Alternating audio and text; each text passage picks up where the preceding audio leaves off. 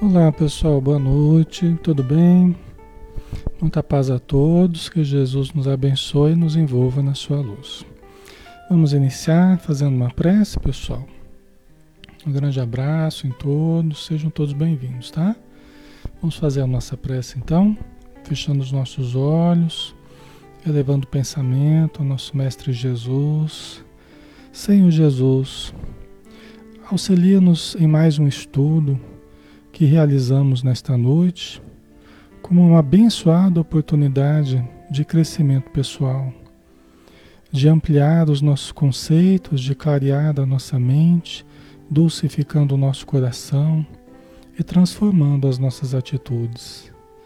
Abençoa, Senhor, todos os irmãos que estão conosco, todas as famílias, todos os lares aqui representados.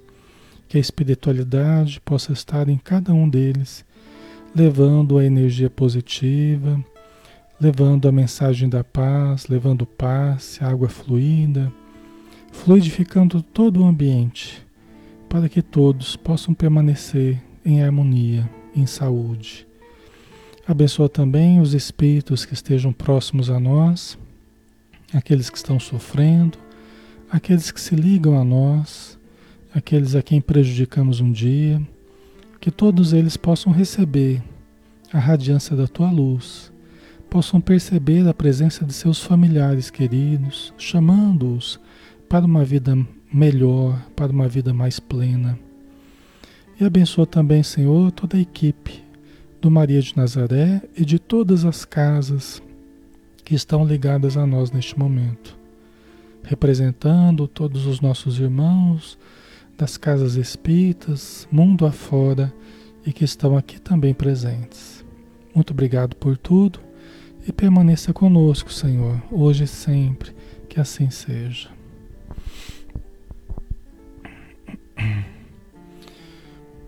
Ok. Muito bem, pessoal. Boa noite. Sejam todos bem-vindos, tá? Meu nome é Alexandre Xavier de Camargo. Falo aqui de Campina Grande, em nome da Sociedade Espírita Maria de Nazaré. Nós é, em breve estaremos de volta, não temos ainda uma, uma data fixa aí para retornarmos, né? Mas logo retornaremos às atividades da Casa Espírita, né? Enquanto isso, vamos fazendo aí, estamos todos os, todos os dias, de segunda a sábado, às 20 horas, fazendo estudos virtuais. A gente agradece a página Espiritismo Brasil Chico Xavier, que nos permite essa possibilidade, tá bom? Então vamos lá, vamos estudar, né? Vamos dar continuidade ao livro Ação e Reação, 24 dia de estudo deste livro, um livro de André Luiz Espírito e o médium Francisco Cândido Xavier. Tá?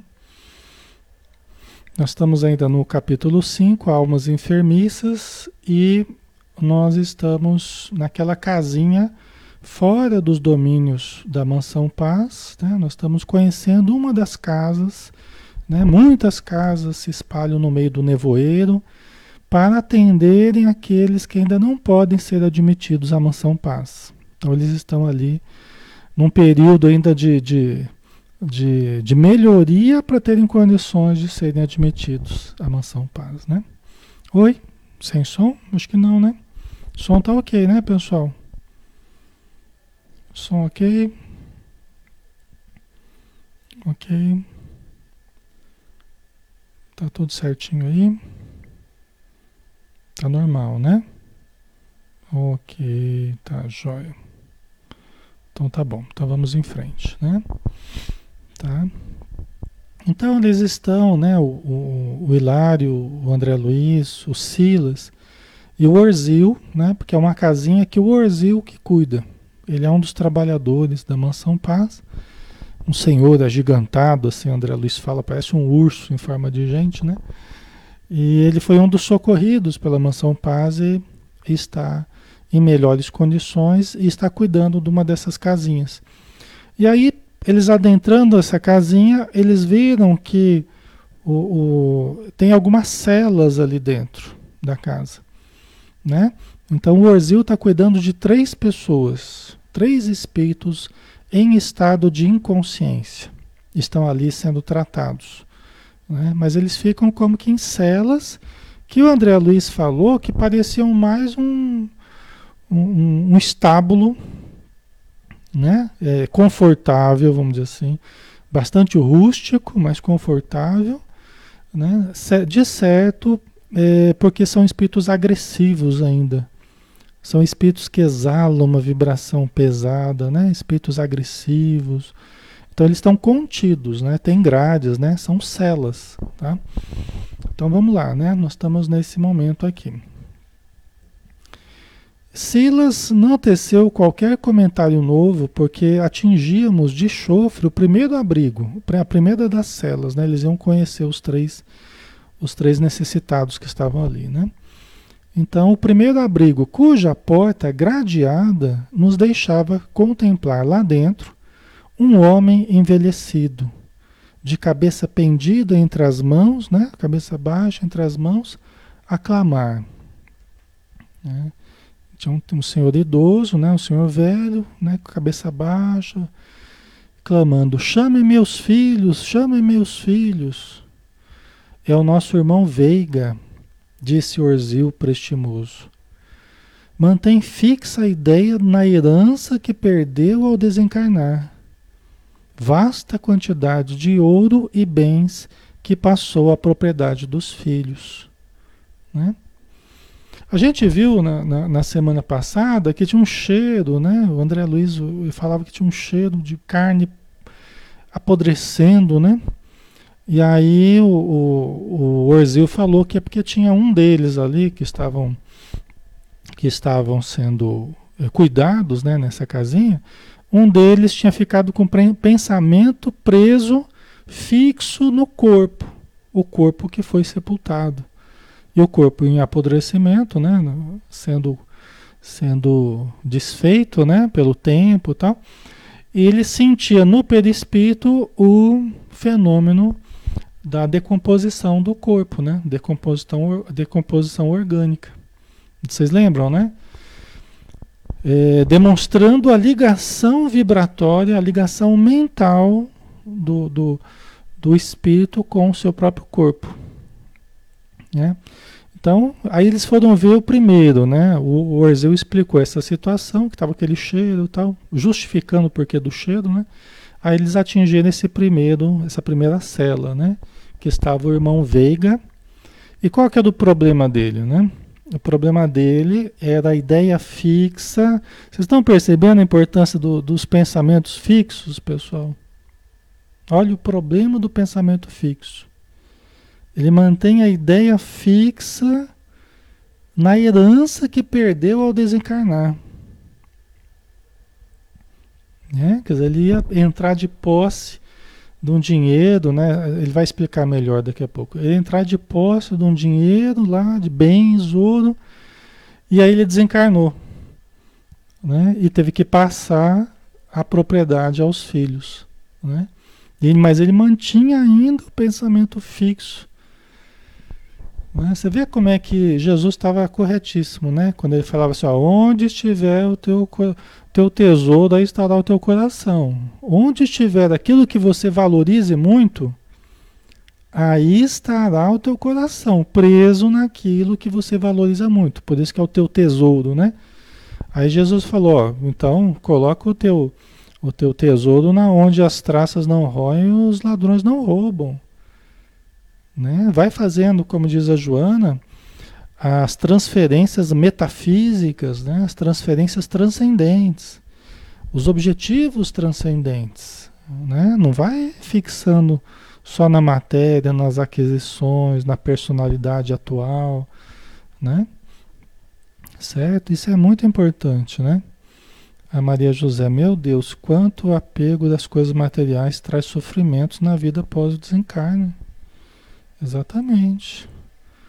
Por isso que é mais feliz aquele que desencarna, às vezes na indigência, dizem os espíritos, né? Eles falam isso na obra do André Luiz.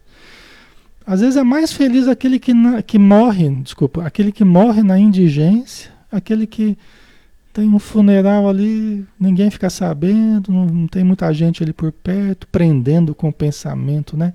Enrodilhando a pessoa com os pensamentos, falando da pessoa. Né? Às vezes é mais feliz aquele que morre na pobreza, que morre ali sem nada, que morre sem ter ninguém para ficar prendendo ali, né? Tá? Então, assim, é, é, tudo bem, né? São extremos aí, né? Mas querendo dizer que, né, o que adianta? Você trabalha, trabalha, junta, junta, junta, não, porque eu tenho que deixar para a família, tenho que deixar para os filhos, tenho que deixar. Aí você trabalha, gasta uma energia danada e depois fica lá os problemas de herança, gerando uma energia terrível, gerando um apego terrível daquele mesmo que, que trabalhou para conquistar, mas não precisava tanto. Não precisava tanto. Esse é o problema, né? É aquilo que a gente falava ontem, Pai Nosso, tá, dai-nos o pão de cada dia, né? A gente quer a padaria toda. A gente quer o pão de hoje, amanhã, depois da manhã, de 10 anos, o pão de 20 anos, de 40 anos, né? Só que são coisas que a gente não vai usar. E só vai juntar problema, só vai dar problema, né? Pois os filhos ficam brigando, a família, né, fica, fica se desfazendo por causa da, da herança, né? Certo? Ok. Então eu apego aqui, né? E a mente, tudo que a gente achar que a gente está achando que está dominando, né? Ah, estou dominando a matéria, né? Estou conseguindo muito dinheiro. Eu estou ficando dominado pela matéria. Eu estou ficando dominado pelo dinheiro. E assim com qualquer paixão, né? Qualquer paixão que nos domine. Por isso que no livro dos Espíritos fala assim, ó, as paixões é, são como um corcel, né? Não um corcel daqueles carros velhos lá, não. É um corcel daquele cavalo bonito, né? Aquele cavalo forte, tal. As paixões são como um corcel, né? Que você tem que ter o domínio, porque se aquilo te dominar, pode ser um, uma tragédia, né? Você pode se acidentar gravemente, né? Certo? O Edson era muito apegado às minhas coisas, até nos meus discos velhos. Os discos de vinil lá. Eu também tinha um monte de disco de vinil. Tinha um monte de disco de vinil lá, até que eu passei necessidade, tive que vender todos os discos. Acabou o apego. Acabou rapidinho o apego. Ai, ai. Teve que vender para pagar aluguel, não sei o que na época, né? Aí acabou o apego na hora. O que, que não faz a necessidade, né? Faz a gente. Aí ele ia deixar então, ele estava preocupado, né? Mente fixa na herança. Ia deixar, deixou, né? Os bens, o ouro, tal, para três rapazes que concorrem no mundo ao melhor e maior quinhão, prevalecendo-se para isso de juízes venais, juízes que se vendem, e rábulas, rábulas é advogados, né? Rábulas inconsequentes. Né? Então eles estão lá os três eh, movimentando juízes e advogados, né? maquinando coisas ali em função é, de terem um maior quinhão, o melhor e o maior quinhão. Pelo jeito, os três estão, cada um tentando ganhar mais do outro, né? Pelo jeito aqui. Ok. A Débora colocou. E quando amamos muito os nossos filhos e partimos, né? É, então, é sempre difícil, né, Débora? Agora, quando a gente ama, aí que está a questão. Nós precisamos do entendimento do que é o amor de verdade, né? Porque quando a gente ama de verdade, o amor liberta. O amor só quer ver o outro bem. Esteja onde ele estiver, esteja perto da gente, esteja longe, esteja aqui na matéria, esteja no plano espiritual. O amor verdadeiro, ele liberta a gente. O amor não causa né, sofrimentos terríveis, angústias, não, não é. Né? O amor é o melhor remédio para a alma, o amor verdadeiro, né? Só que o que a gente chama de amor aqui na Terra é muito misturado, como se fosse o ouro misturado com o cascalho, né? Que nós temos que separar. Quais o, o, cascalho aí, né? O apego, a carência, os nossos conflitos, a nossa dependência, a nossa insegurança, né? Entendeu? Então, é, isso é o que nos faz sofrer mais. São os nossos conflitos, são as nossas carências, inseguranças, apegos, né? Porque a vida continua, né? E filhos, pais, avós, netos, irmãos, amigos, todos nós não nos separamos de verdade. Inclusive no sono nós podemos nos encontrar, né? Durante o sono, tal, né? Então é lógico que as pessoas lidam com muita dificuldade nessa área, né? Ainda mais agora que tem tido muitas perdas, né? É, nesse momento da, da humanidade e tal. Mas sempre as houve, né? Sempre houveram perdas durante toda a história e sempre foi uma das grandes dificuldades, né? Por isso que o Espiritismo vem nos fazer compreender que a morte não existe, de fato? E que o que a gente perde muitas vezes é a presença física ali, mas isso é compensado de outras formas, né? Se nós soubermos cultivar a fé, né? Jesus veio, ele voltou para dar o exemplo de que a vida continuava. Tudo que ele tinha falado era verdade. A morte não era o fim de tudo, né? Certo? Mas não é fácil, a gente entende, né? A gente entende como é complicado isso, né? Certo? Então aqui o problema de herança, né? Do Veiga com os filhos dele e tal, que ainda estão encarnados. Acostados agora aos varais da porta, Silas recomendou-nos observar com atenção, então estavam pertinho da, da cela, mais próximos ali, né? Silas recomendou-nos observar com atenção mais detida o ambiente que se formava, que formava a psicosfera do enfermo, então, como é que, como é que estava a psicosfera? O campo áureo né, do, do enfermo, a psicosfera, o ambiente psíquico do enfermo, como é que estava? Né? Nós vamos ver isso aqui.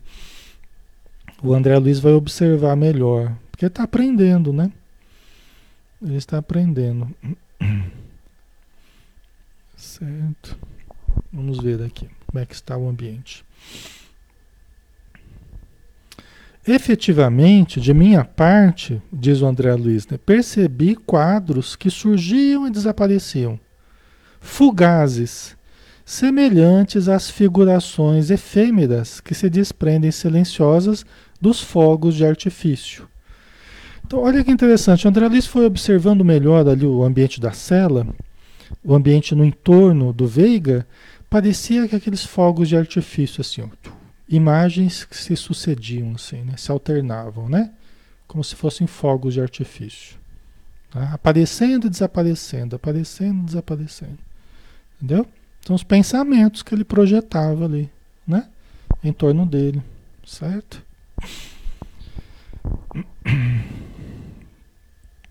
Assim é a gente também, viu, pessoal? Aqui na Terra também é assim. É, nosso, nosso campo áurico aqui, mesmo com o corpo, nós temos o nosso campo vibratório, né? Então nós também projetamos, é como se fosse uma tela de projet, projeção em torno de nós, que tudo que a gente pensa, a gente fica projetando. Por isso que essas imagens, elas têm movimento, elas têm cor, têm cheiro, né? Certo? Sons. São imagens vivas da nossa mente. Né? São a gente faz isso com a matéria mental, a gente produz a matéria mental, que dá vida, é, cria coisas ao nosso redor, cria ideias ao nosso redor, pensamentos.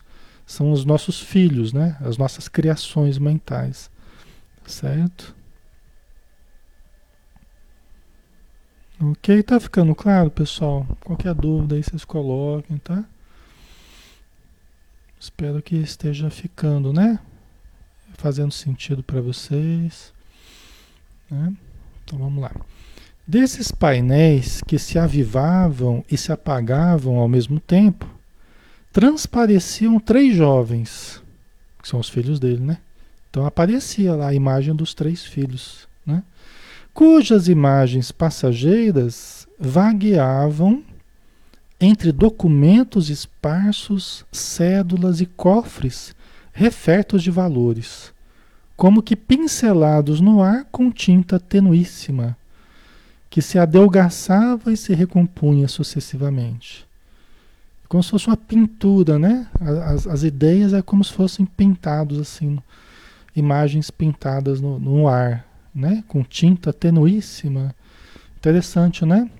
Você vê que isso é real, né? Os espíritos enxergam os nossos pensamentos. Não tem como nem esconder. Né? Os espíritos mais equilibrados, né? mais, é, mais saudáveis, melhores, eles conseguem enxergar os pensamentos daqueles que estão inferiores a eles. Os superiores sempre enxergam melhor dos inferiores. Os inferiores não conseguem enxergar, perscrutar o superior, mas o superior consegue perscrutar o inferior. O inferior em termos evolutivos, em termos de consciência. Não que um é melhor do que o outro, tá? Isso não existe. Na criação não existe um ser melhor que o outro. Né? Aí são estágios apenas de evolução conforme já foram conquistados. Tá? Certo? Nós estamos estudando o livro Ação e Reação. Tá?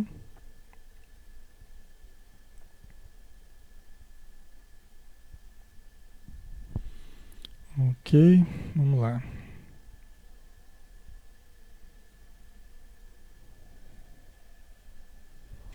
O Edson, somos o que pensamos, né? É, exatamente. É, a gente, né, estudando Joana de Anjos, por exemplo, a gente vê várias citações dela, né?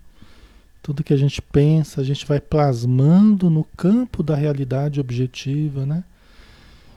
É, somos o que pensamos, o que idealizamos, tudo em que nós nos fixamos, nós acabamos absorvendo aquilo, né? Nós acabamos nos tornando aquilo em que nós nos fixamos, né? Os conceitos, as ideias, né? A Débora, nossa, então quando eu fico em pensamento, os bons espíritos superiores me ouvem? Sim. Sim. Os inferiores também, aqueles que são mais treinados, né? Aqueles que são mais já mais espertos no plano espiritual, que é, às vezes com muito conhecimento, só que espíritos moralmente inferiores, mas eles têm um potencial muito grande, eles também conseguem perceber os nossos pensamentos e influenciar os nossos pensamentos, né? Ok.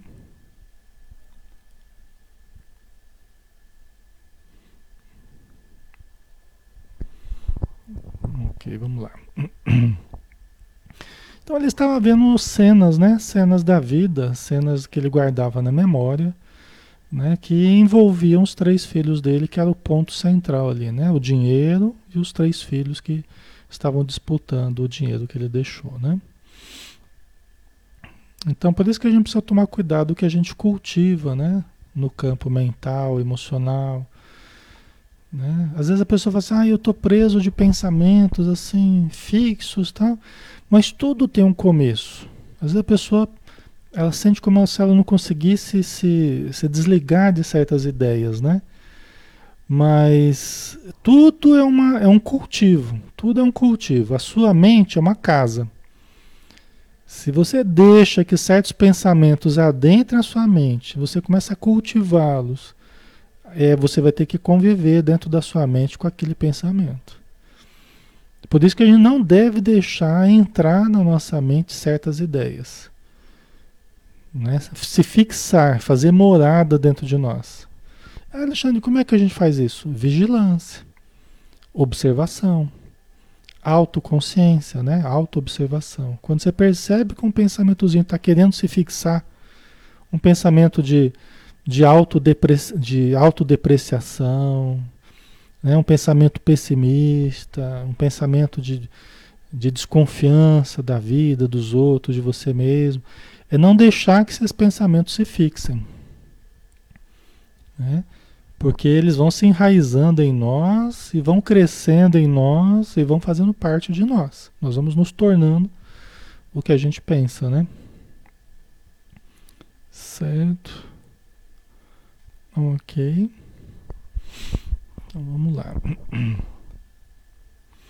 Compreendi que registrávamos as formas pensamento, as formas pensamentos criadas pelas reminiscências do nosso amigo, né, do, do, do Veiga, né, que de certo, na situação em que se nos apresentava, não podia de momento senão viver do seu drama íntimo, tal a insistência da fixação mental em que se encarcerava. Ele estava encarcerado. Não encarcerado, eu estava encarcerado também ali no, no, na cela, né, onde ele estava contido, né, porque está tá enlouquecido ainda, né. Mas acima de tudo, ele estava encarcerado nele mesmo. Ele estava encarcerado nos próprios pensamentos. É por isso que o Sovina ele fica encarcerado nos pensamentos do dinheiro, do ouro. O vaidoso fica encarcerado nos pensamentos do seu próprio corpo. O orgulhoso fica encarcerado né, na suposição da sua superioridade sobre os outros, ou das, da inferioridade dos outros perante ele. Né? Certo? Então a gente, a gente precisa tomar cuidado, né? porque todos os nossos defeitos cultivados, eles nos encarceram. Né? Ok. A Maria Lígia, né? A grande força do pensamento. Né? Plasmamos o que pensamos sempre, né? né? Nos protege das formas de pensamento. É, é, o que nós pensamos, né? Nós estamos criando, né? Quem pensa, cria. Quem cria, irradia. Quem irradia, sintoniza. E quem sintoniza, atrai. Né? Então, quem está pensando está criando alguma coisa alhures. Né? Então, quem pensa, cria, quem cria, irradia, quem irradia, sintoniza e quem sintoniza, atrai. Né? Certo. Ok. Então vamos lá, né?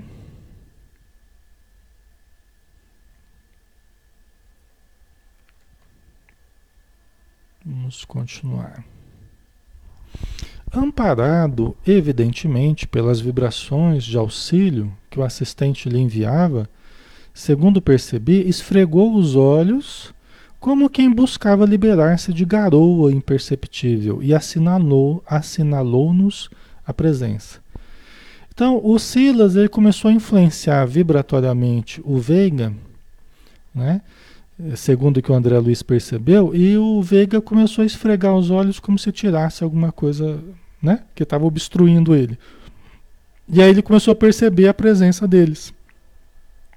Que ele não tinha, ele não tinha nem, nem percebido a presença do, do, do André Luiz, do Silas, né? Ele não tinha nem percebido a presença. Aí ele percebeu a presença deles. Né? Você viu o estado de alienação, né? O estado de alienação.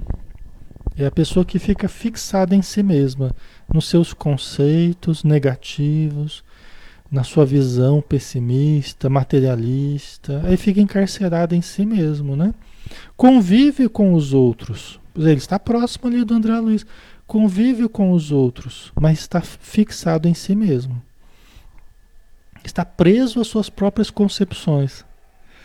Você vê que coisa interessante. A pessoa pode não acreditar nada nas concepções positivas, das concepções espirituais, não pode, mas ela não vai fugir das consequências das próprias concepções dela. Então, se ela mantiver um ambiente em que a verdade dela é materialista, a verdade dela é pessimista, é nihilista, né? ateísta, ela vai ficar encarcerada, ela vai sentir o, o retorno desse tipo de, de pensamento que ela mantiver. Ninguém precisa fazer nada contra a pessoa. Ela mesma se pune né, a si própria, mantendo esse tipo de conceito, esse tipo de, de energia, né, de pensamento. Entendeu? Às vezes a pessoa está convivendo com outras pessoas, mas está lá encarcerada em si mesma e, e vai sofrer os prejuízos disso. Né? Então já é uma pessoa infeliz por si mesma, não precisa de nada de fora, né? Porque a própria pessoa já se infelicita, né? Ok. Certo? ok, vamos lá então, né? Essa é a alienação, né? Hoje na Terra é, é, é, uma coisa preocupante, porque a alienação está muito grande, muito, muito, muito, muito. Né? E cada vez mais nos parece, né? É uma loucura coletiva. A alienação está se espalhando como um fator epidêmico, assim. Eu vejo, né? De anos para cá, assim, começou um processo de alienação, quer dizer, de décadas para cá, né? Mas parece que mais, acelerando mais, assim, né? É impressionante, assim. É como se fosse uma epidemia mesmo, né? Aí, quando ele registrou a presença do André Luiz, do Silas, do, do, do Hilário, ele avançou de um salto para nós, para eles lá, né? E apoiando-se nas grades que nos separavam, gritou dementado: Quem sois, juízes, juízes? E derramou-se em lamúrias que nos tocavam o coração. Estão vendo? Né? É sempre assim: a pessoa enxerga o mundo conforme a sua visão. Né? E aí já ele já acha que eles são juízes, né? Quando a pessoa fez alguma coisa errada, ela sempre está com medo da cobrança, né? Está com medo do, de ser julgado, né? E aí começou a contar para eles o drama dele, né? Lutei por 25 anos para reaver a herança que me cabia por morte de meus avós. Olha de onde o problema já vinha. Olha de onde o problema já vinha. Já vinha dos avós, a herança que há 25 anos ele estava tentando conseguir as heranças do avó. Imagina o rolo que já era isso, né? Não era nem dos pais dele, era dos avós que veio o problema, né? Certo? ok. E quando a vi nas mãos, quando ele pegou a herança, a morte me arrebatou ao corpo sem piedade. Né? A morte me arrebatou ao corpo sem piedade. Não me resignei a essa injunção e permaneci em minha velha casa. Né? permanecer em minha velha casa. É? Certo? Gente, é... deixa eu falar uma coisa para vocês. deixa, eu dar, deixa eu dar uma dica para vocês. Quando vocês colocam o dedinho assim na. Quando vocês colocam o dedinho no, no comentário de alguém, coloca o dedinho assim. Vocês estão no celular, vocês estão assistindo, né? Coloca o dedinho no, no comentário, fica segurando no comentário assim, o que, que aparece? Aparece para vocês bloquear fulano de tal ou excluir comentário. Se alguém estiver no estudo e que está incomodando todo mundo, é, cada um que estiver incomodado, só colocar no comentário ali vai aparecer bloquear fulano de tal. A pessoa não, os comentários da pessoa não aparecem mais para ninguém.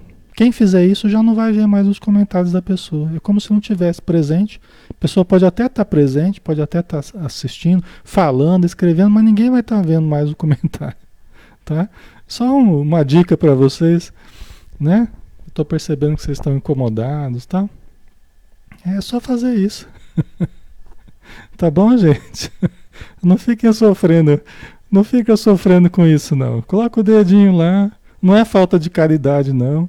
É só você conseguir prestar mais atenção, né, para coisa, tá bom? Ok, então vamos lá. Vamos seguir em frente, né? É... Então, né, ele falou que ele ficou por 25 anos, né, para reaver a herança, tal, e quando conseguiu pegar a herança, morreu.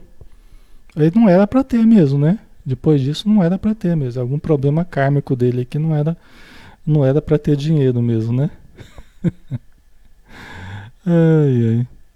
OK. Só que ele, né, ele não se resignou a essa injunção. Aí que está o problema, né? Ele não se resignou. Ele não entendeu até essa essa essa contingência da vida, ele não aceitou. Por isso que a gente tem que saber fazer uma leitura aquilo que não está dando certo, aquilo que não deu certo, aquilo que não aconteceu, não ficarmos sofrendo por isso. Não ficarmos sofrendo pelo não da vida. Esse não, muitas vezes, é a salvação. Esse não é a proteção. É o não quando você perde o avião e o avião cai. É o não né, que te livra de situações. E às vezes você fica sofrendo, fica maldizendo, né, porque não conseguiu tal coisa. Né? Ainda bem, vai saber o que teria acontecido se tivesse conseguido, né? Então, mas ele não fez essa leitura, né? Ele não fez essa análise e aí ele não se resignou, né? E permaneceu desencarnado, permaneceu na casa dele, permaneceu na casa dele. Como muita gente acaba fazendo, né? Ficando ficando na sua própria casa, né? Certo? ok. Então vamos lá. Desejava, ao menos, pelo menos, acompanhar a partilha do espólio, que me interessava. Ele, como espírito, já tinha desencarnado, né? Mas ele queria pelo menos compartilhar lá, acompanhar a partilha, porque interessava ele. Né? Muito apegada e queria saber que destinação que ia ter lá o, o, o, os bens dele, né? Mas meu, meus rapazes amaldiçoaram-me a influência, impondo-me a cada passo frases venenosas e hostis. Que coisa triste, né? É quando os filhos, né? Quando os parentes, principalmente os filhos, né? ficavam falando mal dele a cada momento, ficavam soltando frases venenosas, hostis para ele. Eu não sei, a gente não sabe como é que ele foi como pai aqui, né? Então não dá para a gente julgar. Mas foi uma coisa triste, né? Porque ele queria participar, mas ele ouviu tanta coisa ali sobre ele, tantas frases descaridosas, né? É, é, que isso foi muito ruim, muito negativo para ele, né? Certo? Por isso que a gente precisa tomar cuidado, né, pessoal? Não só o que a gente pensa, o que a gente fala também, né? Ambas as coisas, principalmente quem já passou para outro lado, né? A pessoa ouve, às vezes a pessoa está bem pertinho da gente, está ali, está ouvindo o que a gente está falando, né? A gente precisa tomar cuidado sempre, né? O que a gente pensa, o que a gente fala, né? É, mas isso é uma coisa que acontece. Às vezes você está lá falando contando coisas da vida do falecido que ele não queria que contasse, né? Coisas da intimidade do falecido, né? E aí a, a, a, o falecido, né? A pessoa que desencarnou, ela, ela vem para nos tomar conta, né? Pra, ela vem para cobrar a gente. Por que, que você está falando de coisas que você não sabe? Você está me caluniando, né? O espírito às vezes se sente caluniado, porque que às vezes a gente fala realmente até de coisa que a gente nem sabe. Não sabe como aconteceu, não sabe a história real, não sabe, né? E fica comentando, né? Então precisa tomar cuidado com isso, né?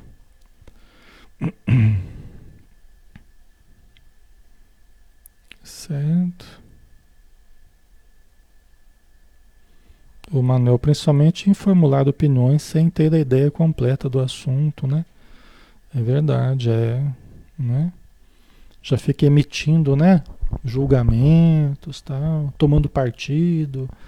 Isso é muito ruim, né? É. Então foi muito difícil para ele, como pai, ouvir as coisas, né? Porque quando as pessoas têm interesses, né? Na, no, no pai de família, quando tem interesse, porque tem às vezes a pessoa tem interesse material em receber melhor ajuda do pai, ter os recursos tal. Às vezes a pessoa ainda respeita né, a presença do, do pai ou da mãe, mas muitas vezes quando desencarna, né, aí a pessoa se sente livre para falar tudo o que quer e às vezes de uma forma muito descaridosa, né, muito é, desrespeitosa, né? Então, para quem ouve isso já desencarnado, né, é uma coisa que machuca muito, né? Não é fácil.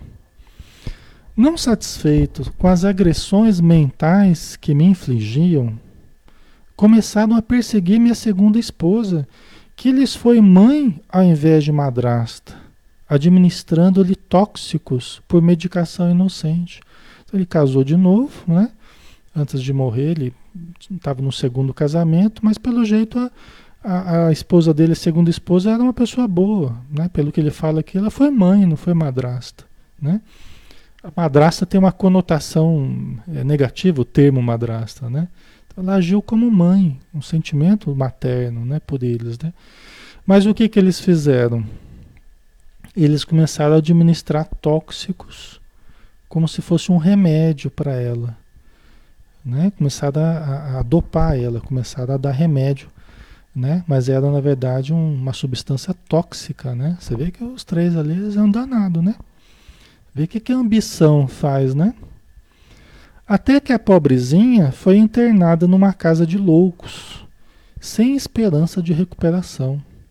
Tudo por causa do nosso rico dinheiro que os malandros querem pilhar, né? Então, olha só a complexidade do, do pensamento, né, dos pensamentos, que estão enrodilhados na mente dele, na mente do Veiga. Você vê que é uma situação complexa, né? Geralmente, por trás desses profundos desequilíbrios, geralmente por trás desses profundos desequilíbrios tem histórias complexas, tem dramas horríveis, tem situações escabrosas, assim.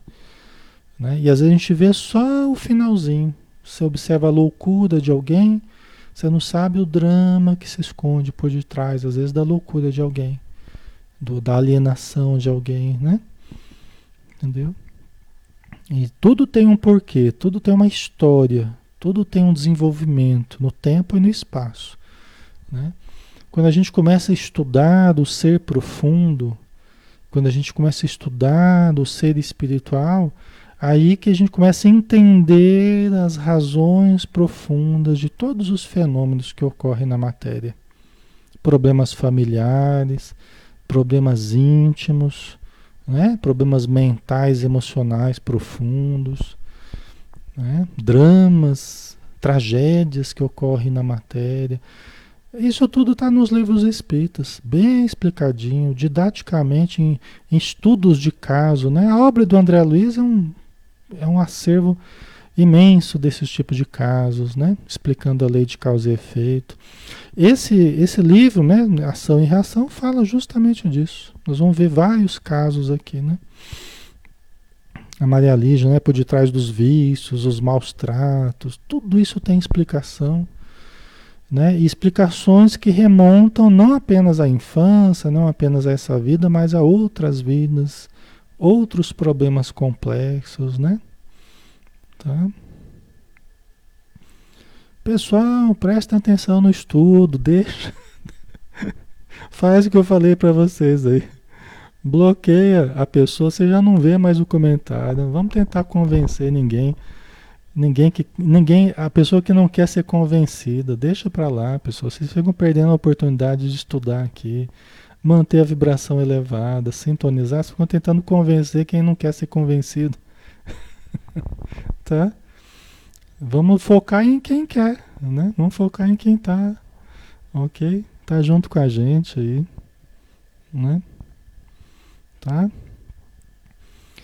Certo? Então vamos lá. A mulher aqui do, do Veiga, né? Ela acabou então numa casa de de, de loucos, né? de alienados mentais, tudo por causa da, da ambição dos rapazes que fizeram isso para ela. Né? Lógico que se a gente for ver aí no passado, a gente entenderia o porquê desse drama, né? Que, que, que eles passaram, estão passando, né? Mas é que a história não vai se alongar desse jeito aqui não, tá? Diante de tal injustiça, o, o Veiga está contando ainda, tá? O Veiga ainda está falando. Diante de tal injustiça, porque na visão dele, né? Pensei suplicar o favor dos seres que povoam as trevas. Hum, aí que está o problema. Aí que está o problema, né? É quando a gente vai, os espíritos falam, não tomes empréstimos ao mal. Não vai pedir dinheiro no mal, no banco do mal. Não vai buscar os vingadores, as cooperativas do mal, suplicar os favores dos seres das trevas. Não faça isso. Não vai fazer trabalho para os outros, né? Aqueles trabalhos que vai fazer é, doar, é, fazer como é que chama? É aqueles trabalhos feitos, né? Não vai invocar a presença dos seres, né? Isso aí é maior fria, né? Mas foi o que o Veiga fez, né? Ele estava desencarnado. Quem que ele procurou? Ele pensou em suplicar o favor dos seres que povoam as trevas, que é o que muitas pessoas acabam fazendo. Eles se sentem prejudicados a, a, por as pessoas que ficaram na Terra, aí eles pedem ajuda por uma dessas cooperativas do mal. Legiões de vingadores do plano espiritual. Aí eles analisam o processo da pessoa falam assim, ah, é verdade, você foi prejudicado mesmo, isso aqui foi uma injustiça mesmo. E muitas vezes são até juízes da terra que agora estão lá, trabalhando nessas legiões de vingadores lá, julgando processos. Né? Certamente aqueles juízes aqui que não não estavam à altura do, do cargo, né? Obviamente, né? Há juízes bons, advogados bons e tudo mais.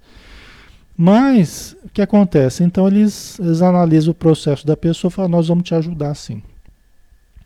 Só que você vai ficar devendo favor pra gente. Você topa? Topo. Aí eles vêm ajudar na obsessão dos encarnados, aí vem aquela cooperativa do mal para trabalhar em cima daqueles daqueles que me prejudicaram, vamos supor. Só que eu, que pedi o favor, fico devendo, fico preso a eles agora. E é terrível isso. É terrível. Entendeu? Então é uma coisa que a gente nunca deve fazer. Né? Né? Ele falou, porque somente os gênios do mal devem ser os fiéis executores da grande vingança. Conceito equivocado, né? Tá todo errado o conceito aqui, mas é do que ele pensava. Era o que ele estava falando para André Luiz ali, para o Silas, para o Hilário, para o Orzil, que estavam ali ouvindo. Tá? Ele estava externando os conceitos dele. Ele estava externando o porquê que ele estava ali atrás das grades, naquela cela, naquele ambiente né? terrível que ele criou para ele mesmo. Ele estava externando os problemas dele, os conceitos, as verdades que ele tinha dentro dele. Né? Cada um tira dentro de si aquilo que tem. Né? Cada um tira o tesouro bom e mal que tem dentro de si. Né? A boca fala do que está cheio o coração, não é isso, pessoal? Cada um fala daquilo que tem dentro de si. Né? Então, dele não dava para esperar uma fala equilibrada, uma fala amorosa, porque ele não estava vivendo essa realidade, né? Certo? A Maria José colocou, né? É como se sabe, né? Tudo que vai e volta com força triplicado, né? Todo débito contraído é quitado, exatamente, né? Certo?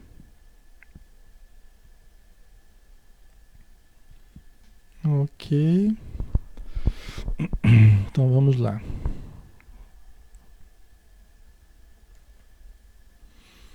Então ele foi pedir ajuda para os Vingadores, né?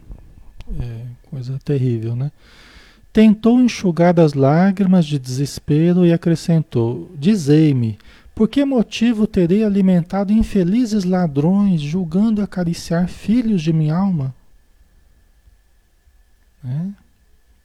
Por que motivo terei alimentado infelizes ladrões? Porque era a situação que ele se sentia, né? Ele criou os filhos, alimentou os filhos, tratou dos filhos, e agora ele sentia os filhos como se fossem infelizes ladrões, né? Que ele acariciava como filhos da alma. Gente, esses são problemas. Esses são problemas que só o passado explica, pessoal. É que filhos hoje, muitas vezes, foram pessoas que a gente prejudicou também no passado, que a gente também roubou no passado. Lógico que nem sempre, né? Existem afinidades, existem simpatias e antipatias, existem problemas do passado e existem situações muito boas que nós vivemos e que hoje se refletem em coisas boas no presente, né? Mas no caso aqui, o que, que nos parece? Né? Provavelmente já havia um problema dele com os filhos já do passado. Nós não vamos saber porque não vai falar aqui. Né? Isso é o que explica esses problemas né, que surgem no presente, um problemas sérios, dificuldades de, de relacionamento terrível, né? dificuldades terríveis, eh, lesões que parecem ter aparecido do nada, de forma injustificável. De forma injustificável. Você cria os filhos com todo carinho, com todo respeito, amor, consideração, proteção, e de repente os filhos se voltam contra você. Né? Com ódio, com cobranças injustificáveis, com, né? Você até não entende. Meu Deus do céu, né? Por que, que aconteceu isso? Aí você pensa, mas de onde surgiu essa lesão? De onde surgiu esse problema? E muitas vezes, frequentemente, surgiu no passado. Então não foram estragos feitos no presente. E apenas ressurgiram no presente. Apenas se mostraram. Tem certas situações que, que ficam escondidas, principalmente na primeira infância, nos primeiros anos às vezes até na adolescência, tem certas coisas que ficam escondidas. Mas aí chega num certo momento, parece que vão surgindo. Parece que vão desabrochando. O passado começa a se mostrar com mais força. Né? Você acha, você fica se perguntando, meu Deus, como é que mudou desse jeito? Né? Não reconheço mais meu filho, não sei. Mas muitas vezes ele está mostrando os problemas que ele já trazia, mas que estavam escondidos, né? Porque a gente renasce, então fica uma capa de esquecimento, fica uma capa de ingenuidade, aquela coisa da criança, né? Do jovem ali, mas aí começa a surgir meio que a lembrança do passado começa a reaparecer. As cicatrizes do passado, mal cicatrizadas, começam a reaparecer né? Isso explica muitos dos problemas, né? Muitos dos problemas. Edileuza, né? Só quando entendi isso é que pude entender o meu filho trabalhoso, né? E conseguir que as coisas mudassem, né? O filho difícil no presente, ele apenas está mostrando a dificuldade que ele trouxe para ser trabalhado, né? Os filhos difíceis, eles apenas estão mostrando qual era o trabalho a ser feito. Né? Qual é a carga de aflição que ele traz. Né? Então é como se ele estivesse mostrando, ó, gente, ó, isso aqui que eu vim trabalhar, ó, esse problema aqui, esse outro aqui, né? Mostrando aos pais, mostrando à família, né? Então é assim, né?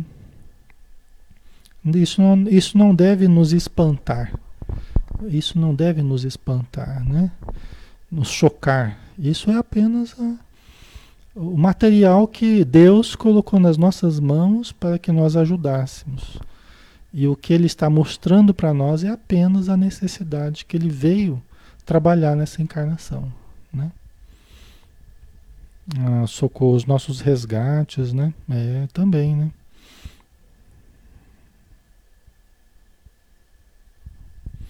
A Sirlene. Então, depois de desencarnados, temos que nos acertar, acertar todas as dívidas que cometemos aqui na Terra?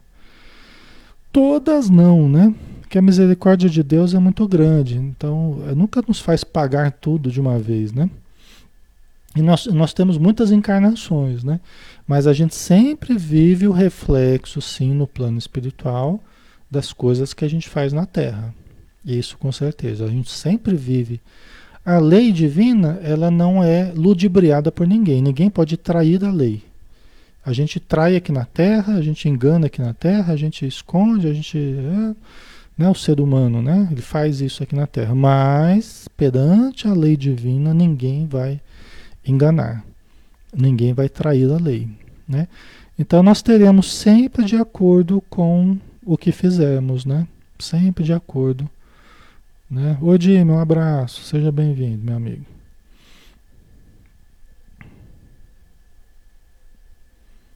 Ok. a Yara. E o problema de filhos que se drogam, né? Tem muitas causas para isso, né? É uma fuga da realidade, né? É uma fuga da realidade, uma realidade às vezes que a pessoa não se sente feliz, não queria estar vivendo, mas precisava viver. E aí a pessoa começa a elaborar projetos de fuga, né?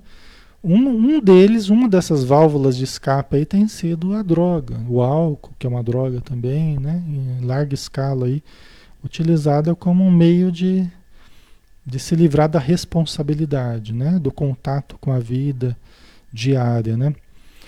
É, então, muitas as causas, né? Muitos os conflitos. Tem muitos que no passado, no passado erraram tanto e cometeram crimes tão violentos que não consegue lembrar disso, mas mantém uma culpa muito grande. E às vezes cercadas pelos inimigos do passado, elas acabam caindo na drogadição até para anestesiar a consciência, vamos dizer assim. Entendeu? Até para anestesiar a consciência. Muitos se drogam, seja no álcool, seja nas outras drogas, para anestesiar a própria consciência porque elas trazem dramas terríveis que elas ainda não se sentem fortes para enfrentar conscientemente. Então fica anestesiando a consciência, né? Mas tem caso, tem vários tipos de problemas aí, né? Que pode levar a isso, tá? Ok? Então ele perguntava, né? Puxa vida, né? Por que motivo? Né? São reflexões que a gente poderia fazer na Terra. Né? Por que motivo eu teria alimentado infelizes ladrões, julgando acariciar filhos de minha alma? É a hora que a gente tem que lembrar que todos somos espíritos. Eu não sou só o pai de hoje, eu sou um espírito imortal. Os filhos não são só filhos de hoje, são espíritos imortais a mãe, o avô, a avó, o primo, o amigo. Nós não somos só esses papéis que a gente vive aqui na Terra. Acima de tudo, nós somos espíritos imortais, tendo inúmeras, milhares de encarnações. Né? Para trás, nós já tivemos milhares de encarnações. Né? Então, eu não sou o Alexandre. Eu estou Alexandre, mas quantas, que outras pessoas eu já fui no passado? O que, que eu andei aprontando no passado? Aí de vez em quando ressurge certas questões, certos problemas do passado no presente, né? Certos problemas do passado no presente. Natural, natural. A gente está aqui para resolver mesmo certas coisas, para sofrer certas coisas, né? E o sofrer é assim, não é que eu vou sofrer por sofrer. Então, se eu prejudiquei certas pessoas no passado, essas pessoas vão voltar da minha vida e vão me cobrar certas coisas. E eu vou tentar suprir certas coisas que talvez no passado eu não tenha dado. Ou tenha dado de uma forma equivocada. Induzir ao crime, induzir ao vício, induzir ao roubo, induzir né, situações é, é, criminosas de uma forma geral. Aí hoje esses mesmos, essas mesmas pessoas a quem eu induzia ao mal, elas voltam frequentemente na família. Elas voltam na família. Muito frequentemente, tá? E aí que você vai tentar educar, você vai tentar passar bons princípios, você vai tentar passar bons conceitos, religião, trabalho, né? É, é, e aí a pessoa se mostra difícil. Por quê? Porque é aquela dificuldade que você ajudou a criar no passado. Você estimulou aquele lado negativo na pessoa, agora você tenta estimular o lado positivo. Você quer uma coisa mais justa do que isso? Você quer uma coisa mais pedagógica do que isso, o que a justiça divina faz com a gente? Nos coloca de novo diante das pessoas a quem a gente induziu ao mal, para que hoje a gente induza ao, ao bem. Só que aí, nesse meio tempo, a gente sofre, porque você, você repete, você repete, você fala, você insiste, e a pessoa insiste em fazer a coisa errada, a pessoa insiste em, em dar murro em ponta de faca, a pessoa exi, insiste no mal. Mas, né, tá tudo certo, né? Vamos continuar tentando, vamos continuar seguindo adiante, não é assim? Não é? Então a lei divina, ela é extraordinária. Né? A lei divina é extraordinária.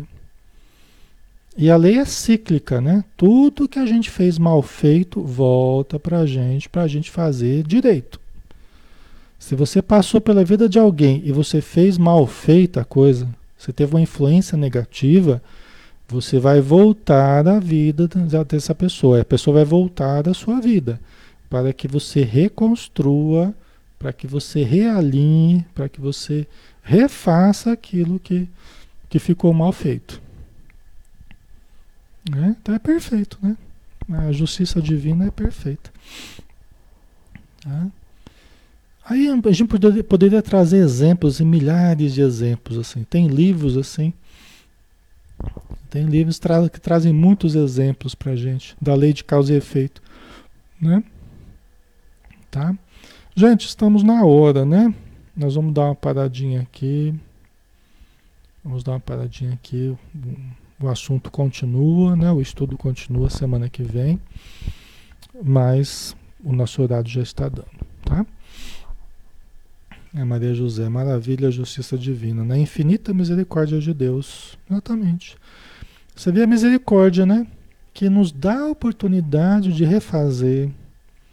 Não fica nada para trás, porque nós vamos, vai voltar tudo para nós o que tivermos que refazer. Tudo que nós fizermos mal feito, teremos que fazer de novo. Aqui na Terra a gente já vê acontecer isso, né? Se você trabalha numa empresa, você trabalha numa empresa, tudo que você faz mal feito, o patrão fala, faz de novo. Até aprender. Não é assim? Faz de novo até aprender. Aí você vai lá de novo, faz. Né? A gente vai aprendendo a fazer tudo com qualidade. O que a gente fale, o que a gente haja, né? as atitudes, o que a gente pensa, a gente vai aprendendo a fazer com qualidade. Destruindo o menos possível para construir o máximo possível. É, a gente ainda não consegue é, a gente sempre destrói alguma coisa, né? Nós somos aquele bichinho que passa derrubando as coisas. Nós somos meio desastrados, né? Mas a gente não é perfeito, né?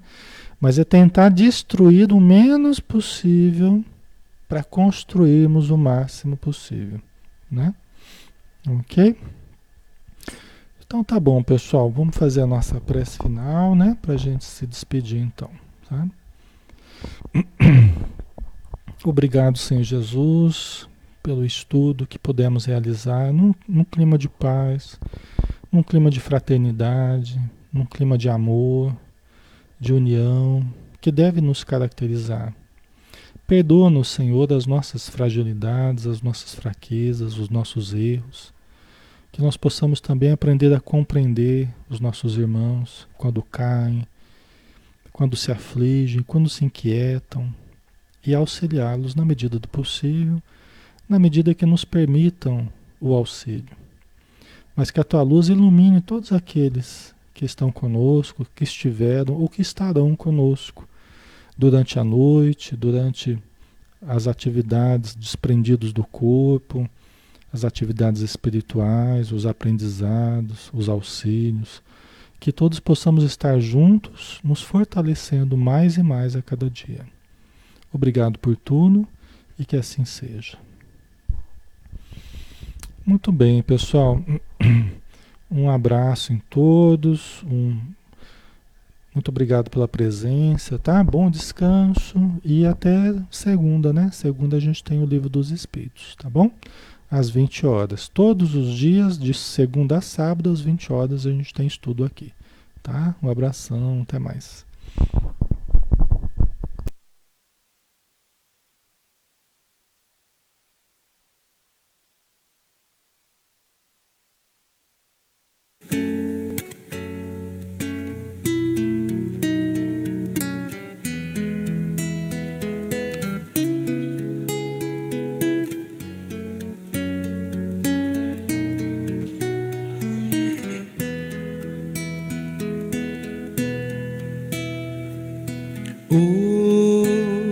Hoje eu estou tão em paz comigo Parece até que não faz sentido o que eu tenho chorado, o que eu tenho sofrido.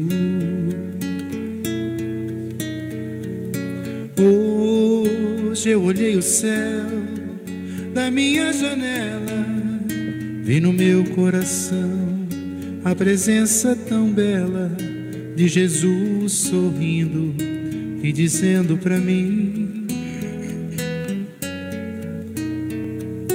Vem, deposita em minhas mãos todos os seus problemas, levante esse olhar, não chore, não tema, não perca essa fé que você tem em mim. Quem vem a mim se alimenta do pão da vida. Quem segue meus passos não sente as feridas, tem a paz que eu dou, é feliz enfim. Senhor, perdoai meus pecados, me aceite ao seu lado, me deixe tocar esse manto sagrado e a graça que eu peço terei na sua luz. Senhor, quem sou eu para que entreis em minha morada? Mas um fio da sua luz numa telha quebrada ilumina uma vida para sempre, Jesus. Senhor, consolai os que choram, curai os que sofrem, nas ruas, nos guetos, nos becos escuros, na chuva, no frio, sem teto e sem pão. Piedade daqueles que pensam que a felicidade é riqueza, o poder Ser feliz na verdade é quem tem Jesus dentro do coração. Jesus Salvador, Jesus Salvador, Jesus Salvador, para sempre Jesus.